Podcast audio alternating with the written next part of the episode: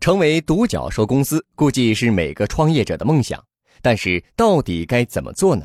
前不久，启明创投合伙人黄佩华分享了他的投资经验，谈了谈独角兽公司有什么特性。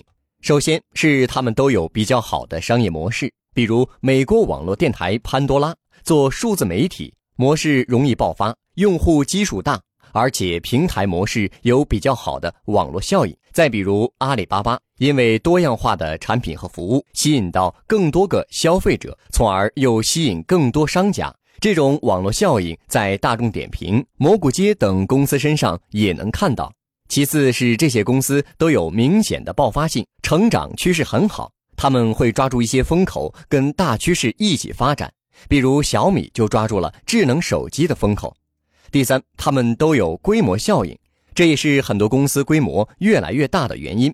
比如小米跟供应商的谈判压价能力会越来越强，网络电台潘多拉跟音乐版权方谈的价格也会越来越好。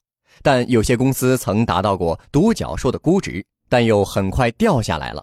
黄佩华建议说：首先是尽快融资，不要再估值；第二是公司要有懂得把握节奏的人，面临风险时要有人提醒，比如阿里巴巴的蔡崇信就是这样的人；第三要考虑节流，控制成本，在裁员的同时也要保持员工的凝聚力；第四要重视新的趋势。有时候新的趋势大家都看不清，但你不花时间了解，就会完全错过这个机会。也有一些公司做了一段时间，发现自己不可能成为独角兽，怎么办呢？黄佩华的建议是寻求并购，或者让投资人赎回，要么就是转型。其实小而美的公司在中国也有很多，创业者可以尽快获得一些利润，考虑下能不能在国内上市，或者能不能卖掉。那么，为什么这些公司前期发展的不错，但后来只能做一个小而美的公司呢？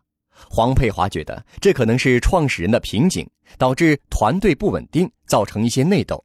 因为耗费了很多精力，公司会错过很好的市场发展机会。另外，也可能是公司没有把握好新的趋势，或者运营模式太重，难以复制。不是说重就一定不好，比如京东的模式就做得非常重，有竞争壁垒。可有时候过重，公司管理就非常累。开几家店还可以，再多就运转不起来了。关注微信公众号“野马创社”，获取更多创业干货。